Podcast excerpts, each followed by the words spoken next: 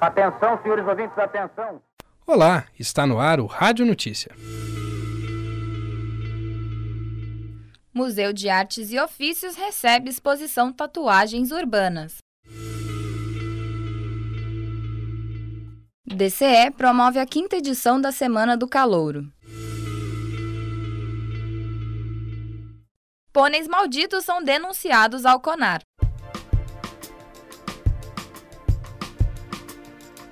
Desde o dia 3 de agosto, o Museu de Artes e Ofícios, na Praça da Estação, recebe a exposição Tatuagens Urbanas. Por meio de fotos, desenhos, moldes e outros recursos, a mostra apresenta a arte de decorar vias públicas. São usadas pedras que formam desenhos referentes à natureza e aos seres vivos. A arte de decorar ruas e avenidas em diferentes cidades é praticada por algumas empresas da construção civil. Esta prática embeleza e qualifica os espaços públicos. A exposição no Museu de Artes e Ofícios da Praça da Estação é dividida em quatro módulos: Caminho das Pedras, de Portugal para o Mundo, Chegando ao Brasil, Passo a Passo. Há ainda um módulo interativo em que o visitante pode interagir com o tema por meios multimídia. A mostra fica em cartaz até o dia 18 de setembro. Os horários de visitação são terças e sextas, do meio-dia às 7 horas da noite, quartas e quintas, do meio-dia às 9 horas da noite, e sábados, domingos e feriados, de 11 horas da manhã às 5 da tarde. A entrada custa R$ 4,00. Aos sábados é gratuita. Entre os dias 23 e 26 de agosto, de 9 horas da manhã às 9 horas da noite, acontece no Teatro de Arena a quinta edição da Semana do Calouro. O evento é uma promoção do DCE Voz dos Estudantes com o intuito de receber os calouros, fazendo com que eles interajam com os veteranos. Durante esse período, acontecem workshops, oficinas, atrações musicais, além de jogos eletrônicos, sinuca, totó, algodão doce e pipoca. Já foram confirmados workshops e oficinas de fotografia e malabares. Atrações musicais também estão garantidas. Quem se apresenta é a dupla sertaneja Pedro e Gabriel, um grupo de capoeira e também o cantor Matheus Racante. Todos os alunos, calouros e veteranos estão convidados a participar. Mais informações sobre o evento no site do DCE www.dcepucminas.org. Logo que foi para o ar, a propaganda da Nissan, Pôneis Malditos, virou sucesso e está na boca do povo. Porém, nem todos concordam com a propaganda, acreditando ser antiética. Os pôneis são símbolos do universo infantil e, ao serem associados com o termo malditos, a propaganda se torna desrespeitosa. Por isso, cerca de 30 consumidores entraram com ações no CONAR, o Conselho Nacional de Autorregulamentação Publicitária, pedindo a retirada da propaganda do ar. Agora, cabe ao Conselho de Ética avaliar as denúncias e o conteúdo da propaganda.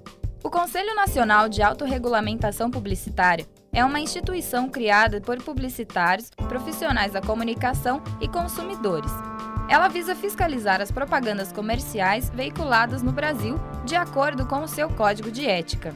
O coordenador do curso de Publicidade e Propaganda da PUC Minas, Robertson Mairink, fala sobre o CONAR. Ele funciona como uma espécie de conselho, é Código de Autorregulamentação Publicitária. Ele foi criado no início dos anos 80 para suprir essa carência de um órgão que legislasse ou fiscalizasse as atividades publicitárias. Tá? Ele é formado por próprios publicitários, membros da sociedade, que se reúnem periodicamente e fazem algumas análises em relação a campanhas que são veiculadas, a ética na propaganda. Tem um código. Nesse código tem uma série de determinações que os publicitários devem seguir na hora de elaborar uma campanha e devem ser respeitados. Então, se alguma campanha ferir esse código, aí automaticamente o CONAR pode ser acionado, qualquer cidadão pode entrar com uma representação e o CONAR vai avaliar se é pertinente ou não. Quando o consumidor se sentir lesado por algum anúncio publicitário, ele pode apresentar queixa à instituição, que vai abrir um processo para análise no Conselho de Ética. O conselho é composto por representantes das agências de publicidade, dos anunciantes, dos veículos de comunicação e dos consumidores. O resultado pode ser a alteração do anúncio ou sua retirada do ar. O CONAR não pode multar as agências ou os anunciantes, porque ele não tem força de lei. A criação e veiculação de uma propaganda são baseadas no Código de Ética Publicitária. O código prevê o respeito a valores e questões morais de acordo com o produto anunciado e o público em questão.